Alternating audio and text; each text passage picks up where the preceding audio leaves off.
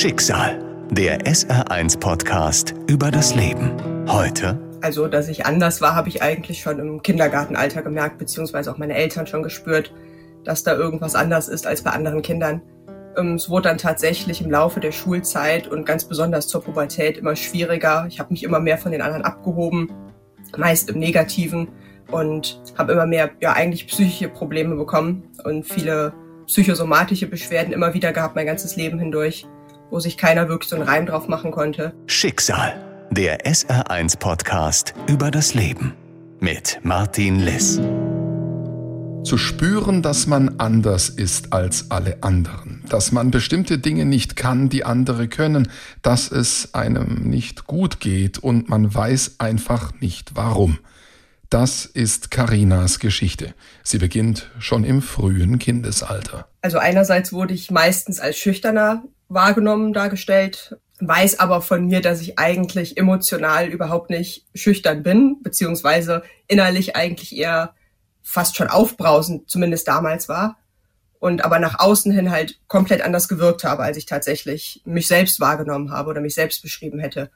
Ich habe auch Probleme gehabt, äh, guten Anschluss zu anderen Kindern zu finden. Ich hatte immer eine beste Freundin, besten Freund, mit denen ich dann auch wirklich meine komplette Zeit verbracht habe in der Schule oder im Kindergarten.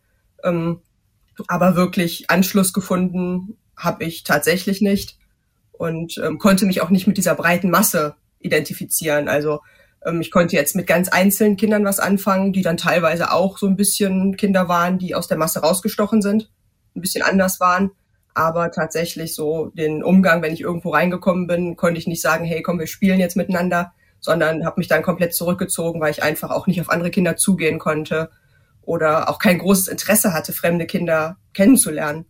Es wurde dann auf meine hohe Intelligenz geschoben, dass ich unterfordert sei und mich nicht zurechtfinden würde, deshalb in der Schule, weil ich mich im Unterricht langweile da hat man immer irgendwie noch einen anderen Grund gefunden oder das Kind ist halt einfach schüchtern, was ja gerade bei Mädchen sehr oft so als Ausrede beziehungsweise als Erklärung herangezogen wird.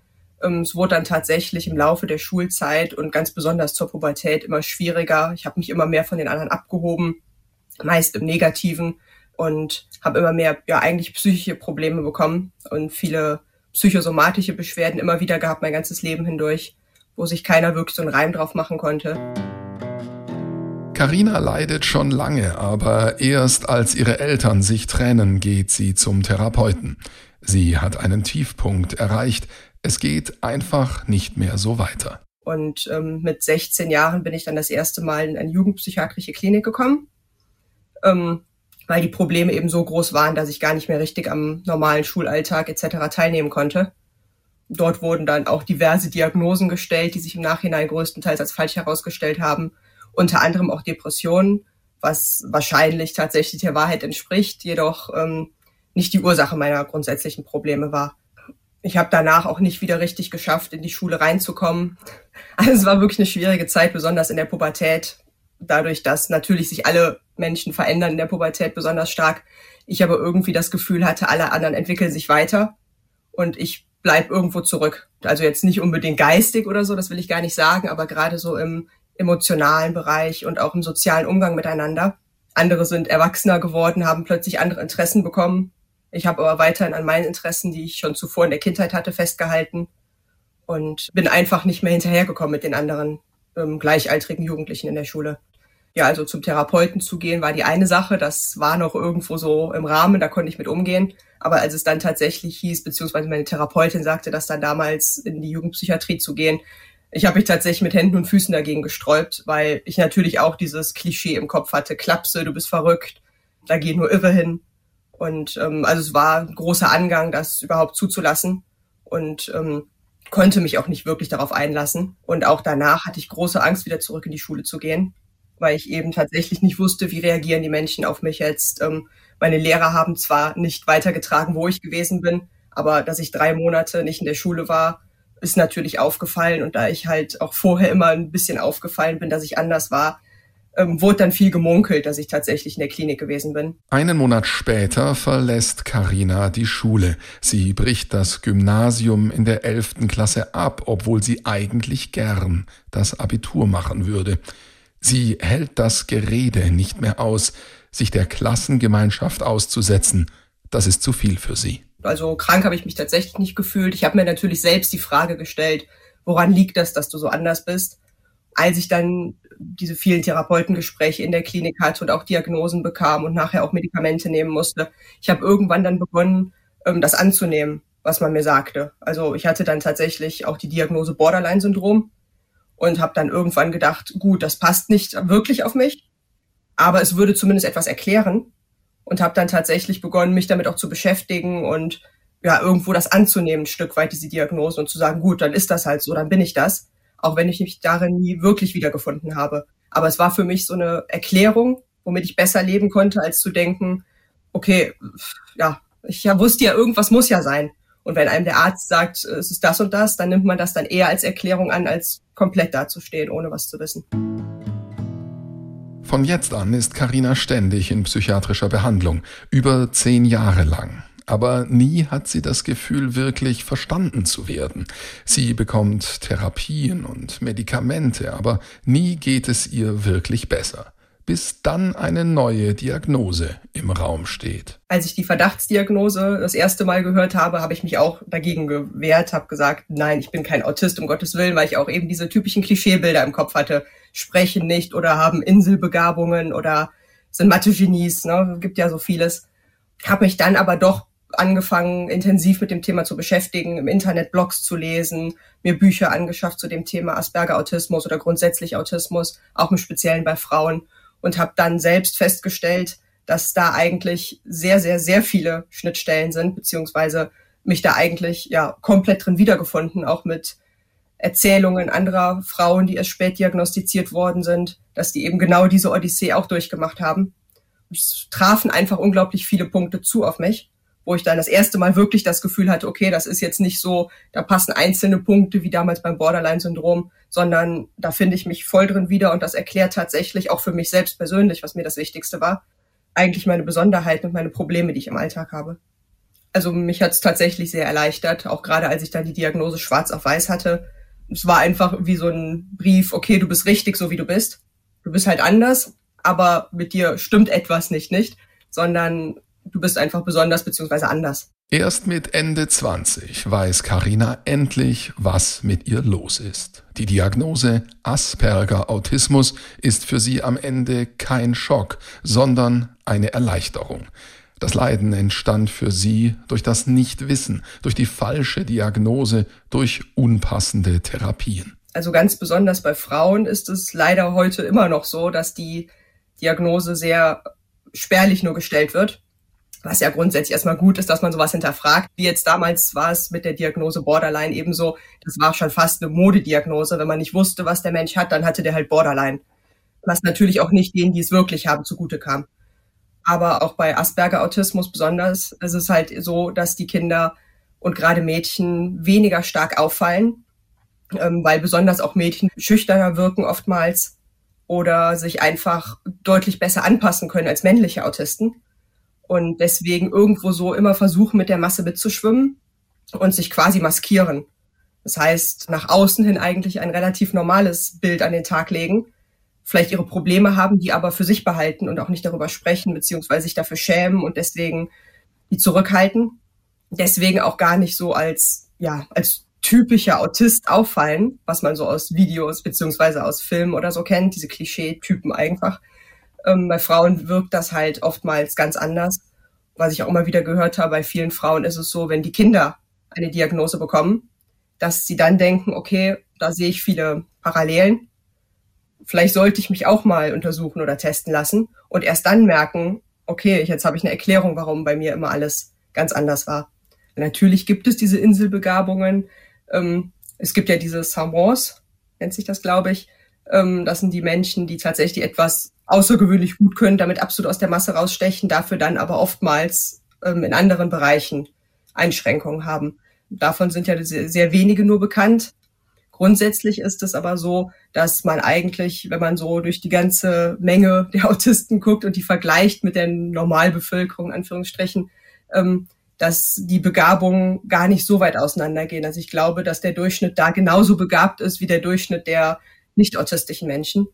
Ähm, was dazu führen kann, dass so ein Bild entsteht, ist zum einen, dass Autisten ähm, immer oder sehr oft Spezialinteressen haben, also wirklich Themen, auf die sie sich total fokussieren und sich damit beschäftigen und darüber Wissen aneignen, beziehungsweise wenn es das Malen ist, dass die den ganzen Tag wirklich mit ihrem Hobby beschäftigt sind, äh, zu malen und dadurch natürlich zum einen ähm, kompetenter in dem Bereich sind und zum anderen aber auch nach außen diesen Eindruck machen, um Gottes Willen, das ist, ja, der ist total talentiert oder super klug in einer Hinsicht, aber es ist einfach das Interesse, was halt so stark verfolgt wird. Für mich persönlich ist es das Schreiben zum einen, weil ich dadurch meine Gefühle, die ich so nicht nach außen tragen kann, gut niederschreiben kann und damit verarbeiten kann, meine Gedanken.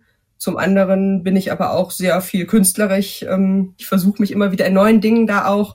Ich fotografiere gerne. Also ich habe einige Bereiche, die mich sehr interessieren. Ob ich da jetzt sonderlich gut drin bin, mag ich gar nicht beurteilen.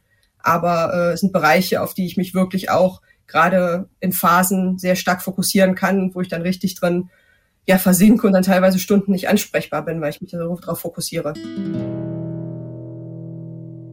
Der extreme Fokus auf eine bestimmte Beschäftigung, das ist für Karina und vielleicht auch für viele andere Autisten wie eine Selbsttherapie. Es geht darum, die Überfülle der Reize auszuschalten. Also zunächst einmal ist ein ganz großer Unterschied, glaube ich, dass bei den meisten Autisten der Reizfilter nicht gut funktioniert beziehungsweise mangelhaft ist.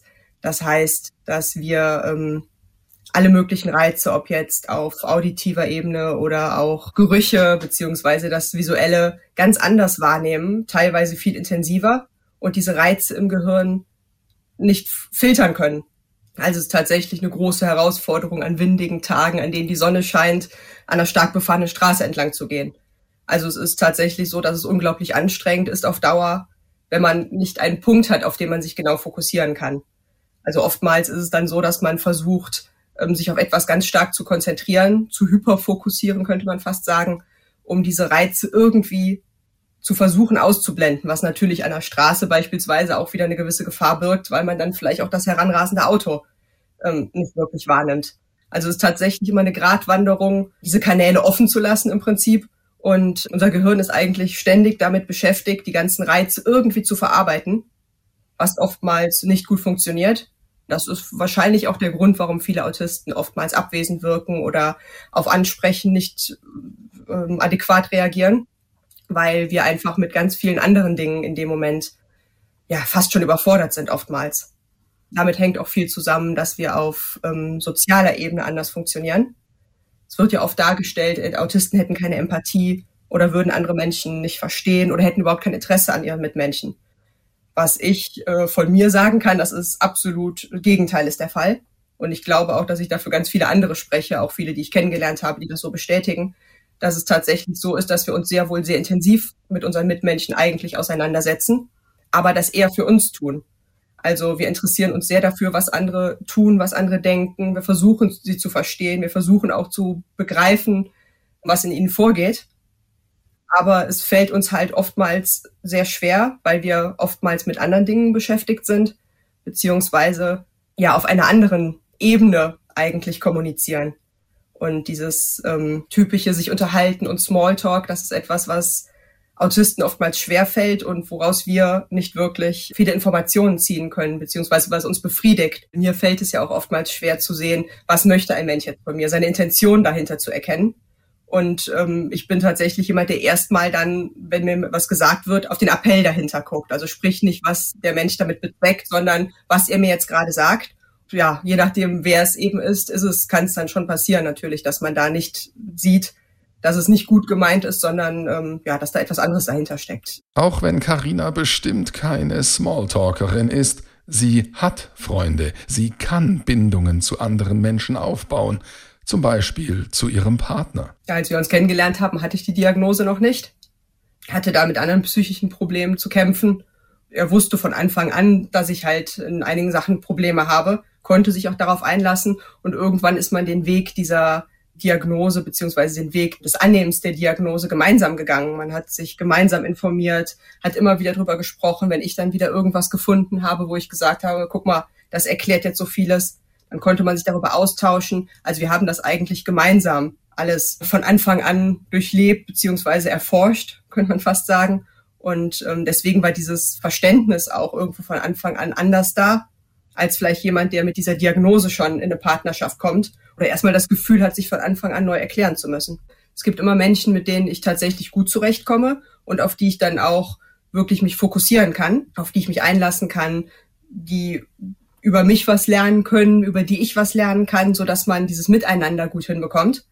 Ich bin, wie wahrscheinlich die meisten Autisten, genauso in der Lage, ähm, Freundschaften zu schließen und zu lieben. Und unsere Gefühle sind ja nicht anders. Uns fällt es nur oftmals schwerer, auf andere Menschen zuzugehen oder Nähe zuzulassen tatsächlich. Ähm, aber wenn halt der Mensch da ist, bei dem es funktioniert und auf den man sich einlassen kann und der auch bereit ist, sich auf einen selbst einzulassen, dann ist das genauso bei den meisten wahrscheinlich möglich wie bei jedem anderen Menschen. Meine Tochter ist mir sehr ähnlich, die ist momentan auch in der Diagnostik. Es könnte also eben auch sein, dass sie auch die Diagnose Asperger-Autistin bekommt, da sie auch genau diese Besonderheiten hat, die ich auch gerade in der frühen Kindheit gezeigt habe. Und wir da natürlich ein ganz anderes Augenmerk drauf gelegt haben, als bei mir damals drauf gelegt wurde. Aber meine Kinder, die haben von Anfang an mich so angenommen, wie ich bin. Die nehmen andere Menschen so an, wie sie sind. Also ich glaube, ich habe da irgendwie einen Weg gefunden, meine Kinder da tolerant zu erziehen grundsätzlich, was das angeht, wie andere Menschen sind, dass jeder Mensch unterschiedlich ist. Und Mama ist halt so, andere Mütter sind halt so. Natürlich werde ich dann schon mal gefragt, warum ich denn nicht mitkomme, wenn die zu einer Freundin spielen gehen möchte. Ich sage dann, das ist mir einfach zu viel, da habe ich heute keine Kraft zu, keine Lust zu. Also zu sagen, das wäre nicht anstrengend, wäre tatsächlich gelogen. Also es ist tatsächlich eine Herausforderung, gerade das Organisatorische oftmals, weil mein Sohn ist erst vier, meine Tochter kommt jetzt gerade in die Schule, ist jetzt sechs Jahre alt. Gerade der Kleine ist natürlich quirlig, möchte da was, möchte hier was, dann am Tisch sitzen bleiben, ist immer so eine Herausforderung. Und dann diesen Lärmpegel und auch das Diskutieren mit den Kindern eigentlich immer unter einen Hut zu bekommen, ist eine große Herausforderung. Ich muss auch ehrlich sagen, dass es mir teilweise auch zu viel ist, dass ich dann auch sage, so, ich gehe jetzt mal schon mal ins Bad, mache mich fertig ne, und lass meinen Partner dann mit den Kindern am Tisch sitzen. Es tut mir dann zwar leid, aber das ist dann irgendwo auch so ein Schutz, den ich dann selber brauche, mich da rausnehmen zu können. Es war aber tatsächlich so, ich habe beide Kinder aus voller Überzeugung bekommen. Also ich habe mir das immer gewünscht, Kinder zu haben, zwei, so wie es jetzt gekommen ist auch. Und habe da von Anfang an völlig hintergestanden bin auch tatsächlich, als dann die Kinder auf der Welt waren, gerade von Beginn an total in dieser Mutterrolle aufgegangen. Also es war für mich eigentlich mein Hauptlebensmittelpunkt quasi. Also ich habe dafür gelebt, die Mutter der Kinder zu sein und habe deswegen auch eine sehr gute Bindung zu den beiden aufbauen können, wo man oftmals hört, dass da Autisten Probleme mit haben, selbst die eigenen Kinder richtig annehmen zu können. Das war bei mir überhaupt kein Problem. Im Gegenteil, ich glaube, ich habe zu meinen Kindern die intensivste Bindung, die ich mir mit einem Menschen vorstellen kann. Deswegen ist da auch, glaube ich, die Toleranz rein emotional eine ganz andere, als wenn ich jetzt auf dem Kinderspielplatz bin und da sind zig schreiende, quengelnde Kinder. Da denke ich dann schon mal eher so, meine Güte, muss das jetzt sein und gehe dann lieber nach Hause. Bei meinen eigenen Kindern ist es natürlich so, es sind meine Kinder, die sind so und ähm, ich liebe sie halt, ne? Und deswegen ist das da ein anderer, ein anderer Punkt, bis zu dem man es aushält. Obwohl Karina viele Situationen im Alltag als Herausforderungen erlebt, mehr aushalten muss als andere Menschen, spricht sie nicht gern von Autismus als Krankheit. Also grundsätzlich, Autismus ist ein Spektrum. Das heißt, das beginnt nicht bei leichtem, mildem Autismus wie Asperger oder hochfunktionalem Autismus und endet bei frühkindlichem Autismus mit geistigen Behinderungen, sondern es ist tatsächlich ein Spektrum, wo sich jeder Autist individuell drin befindet und seine eigenen Einschränkungen hat ich glaube, dass diese Verläufe tatsächlich sehr fließend sind, dass man da gar nicht wirklich diese Abstufung machen kann, weil es gibt Asperger-Autisten, die gehen einem Beruf nach, die sind erfolgreich im Beruf, die haben Freunde, die gehen gerne auf Partys. Ähm, dann gibt es wiederum welche, die, wie auch ich beispielsweise, erwerbsunfähig sind und äh, Menschen größtenteils meiden, gerne für sich sind. Genauso wie es frühkindliche Autisten gibt, die normalen Beruf nachgehen und andere wiederum, die in Heim leben müssen, weil sie nicht sprechen und sich nicht um sich selber kümmern können. Ich würde es tatsächlich als Andersartigkeit auch bezeichnen. Andere sagen wiederum, es sei eine Behinderung, weil sie sich dadurch behindert fühlen durch ihre Andersartigkeit. Ich denke mal, das muss jeder für sich selbst definieren, weil es tatsächlich jeder anders wahrnimmt, weil kein Autist ist wie der andere. Man kann nicht sagen, der hat Autismus und der hat Autismus, also sind die gleich jeder nimmt deswegen seinen Autismus anders wahr. Ich persönlich für mich würde es als Andersartigkeit bezeichnen, die mich aber tatsächlich im Alltag zeitweise auch stark beeinträchtigt und behindert. Also ich kann auch diesen Begriff der Behinderung deswegen gut nachvollziehen. Aber grundsätzlich als Krankheit ist zu bezeichnen, halte ich nicht für richtig, nein. So beim Autismus ist es aber tatsächlich so, dass man hat ja keinen Autismus, wie man eine Grippe hat, sondern es ist etwas, was sein komplettes Sein irgendwo ein Stück weit einfärbt. Also man ist ein ganz anderer Mensch dadurch, dass man Autist ist. Wenn ich keine Autistin wäre, wäre ich irgendjemand ganz anderes. Also ich mag zum Beispiel ähm, die Eigenschaft an mir, dass ich mich an sehr kleinen Dingen erfreuen kann, dass ich bei einem Spaziergang wahrscheinlich deutlich mehr erleben kann als der durchschnittliche Mensch und eine unglaubliche Freude und Glück daraus ziehen kann. Ich einfach meinen Interessen sehr intensiv nachgehe, beziehungsweise ich glaube, dass mein Charakter auch ein ganz anderer wäre, wenn ich kein Autist wäre und da bin ich eigentlich zufrieden mit. Bis zu diesem Punkt zu gelangen, sich selbst anzunehmen, zufrieden zu sein, mit dem Autismus gut umgehen zu können, das war ein langer Weg für Karina. Ich glaube schon, dass das das Leben deutlich komplizierter macht. Mein Lebensweg ganz anders verlaufen wäre, wenn ich eben keine Autistin wäre, wenn ich irgendwo immer hätte mitschwimmen können und ähm, nicht immer mit anderen Herausforderungen zu kämpfen gehabt hätte deswegen denke ich schon, dass es ein Stück weit ein Schicksal ist. Ob es jetzt negativ oder positiv ist, darüber möchte ich gar nicht ähm, diskutieren müssen, weil es hat natürlich Vor- und Nachteile. Ich habe immer gesagt, ich möchte eigentlich nicht mehr anders sein, aber in vielen Situationen ist es nun mal auch so, dass ich denke, verdammt, wärst du jetzt so wie alle anderen, wärst du da normaler, hättest du diese Probleme jetzt nicht und würde dir eine Menge Leid erspart sein. Also nach außen hin war ich immer eher, also gerade auch in der Kindheit ein quirligerer Mensch immer ein bisschen aufgeweckter, ein bisschen lauter und ein bisschen schneller dabei als alle anderen. Was wahrscheinlich aber auch viel damit zusammenhängt, dass ich damit nach außen hin auch etwas kompensiere. Dass ich tatsächlich überhaupt nicht zeige, wie es mir innerlich geht. Also, dass ich sehr offen und freundlich wahrgenommen werde und man mir auch nicht anmerkt, wenn es mir nicht gut geht. Also ich habe eigentlich nach außen hin quasi immer eine sehr ähnliche Ausstrahlung, Wirkung, Aussehen also grundsätzlich würde ich mich tatsächlich als lebensbejahend bezeichnen. Ähm, aber es gibt halt auch Tage, an denen ich wirklich unter Depressionen zu leiden habe und wo ich wirklich nicht aus dem Bett aufstehen möchte. Es sind auch Phasen, in denen ich tatsächlich überhaupt nichts auf die Reihe bekomme. Da würde ich am liebsten alles hinschmeißen und sagen, so, ich wandere jetzt aus, ich gehe jetzt, können mich alle mal. Diese Tage gibt's genauso, aber von außen nimmt man es nicht wahr. Also ich habe tatsächlich mir diese Maske über die vielen Jahre angeeignet, dass ich eine positive Ausstrahlung habe, beziehungsweise immer freundlich und offen wirke, auch wenn es in mir drin eigentlich anders aussieht. Hm, wahrscheinlich ist diese Maske ein Teil von mir geworden. Ich denke mal, man sagt ja, ne, man stellt sich am besten morgens vor einen Spiegel und lächelt eine, lächelt zehn Minuten, dann geht's einem besser. Und ich glaube, das ist bei mir auch der Fall. Ich glaube schon, dass wenn ich immer grimmig guckend durch die Gegend laufen würde, dass meine Einstellung auch eine andere wäre. Also ich habe die Einstellung, immer aus allem das Beste zu machen. Aus anderes bleibt keine Menschen übrig ich ergebe mich keinem Schicksal. Wenn ich irgendetwas nicht hinbekomme, dann leide ich darunter natürlich. Dann kann es auch sein, dass ich dann drei, vier Tage lang wirklich richtig, richtig, richtig deprimiert bin.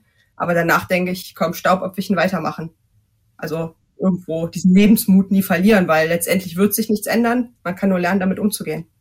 Erstmal hilft es natürlich, sich selbst schlau zu machen, sich selbst im Internet zu informieren. Es gibt sehr viele Blogs von Betroffenen, die ich immer auch eher empfehlen würde als irgendwelche halblaienhaften medizinischen Meinungen, wovon leider auch noch sehr viele veröffentlicht werden, ähm, grundsätzlich sich erstmal selbst damit auseinandersetzen, um zu gucken, ob man da reinpasst, ob man sich selber damit identifizieren kann. Weil ich glaube, den meisten Menschen reicht es tatsächlich zu sehen, okay, da sind andere, die sind wie ich. Die haben genau die gleichen Schwierigkeiten. Ähm, wenn es tatsächlich um eine medizinische Diagnose geht, die in meinen Augen aber nur sinnvoll ist, wenn man es entweder unbedingt möchte, beziehungsweise auch wenn man wirklich Schwierigkeiten hat im Beruf oder im Alltag, wo man Hilfe benötigt. Dann gibt es eigentlich in den meisten Städten Vereine, an die man sich wenden kann, die einem dann mit Rat und Tat zur Seite stehen, wenn es darum geht, eine Diagnose anzustreben oder auch erstmal nur sich Rat zu holen, bevor man sich da wirklich irgendwie den Stress und den Ärger macht, irgendwelche Ärzte oder Kliniken zu suchen, die einem da helfen können, weil das ist eine schwierige Aufgabe und da sollte man sich, denke ich mal, erstmal Hilfe von außen holen. Schicksal, der SR1 Podcast über das Leben. Alle Folgen in der ARD Audiothek und auf vielen anderen Podcast-Plattformen. Eine Produktion des Saarländischen Rundfunks.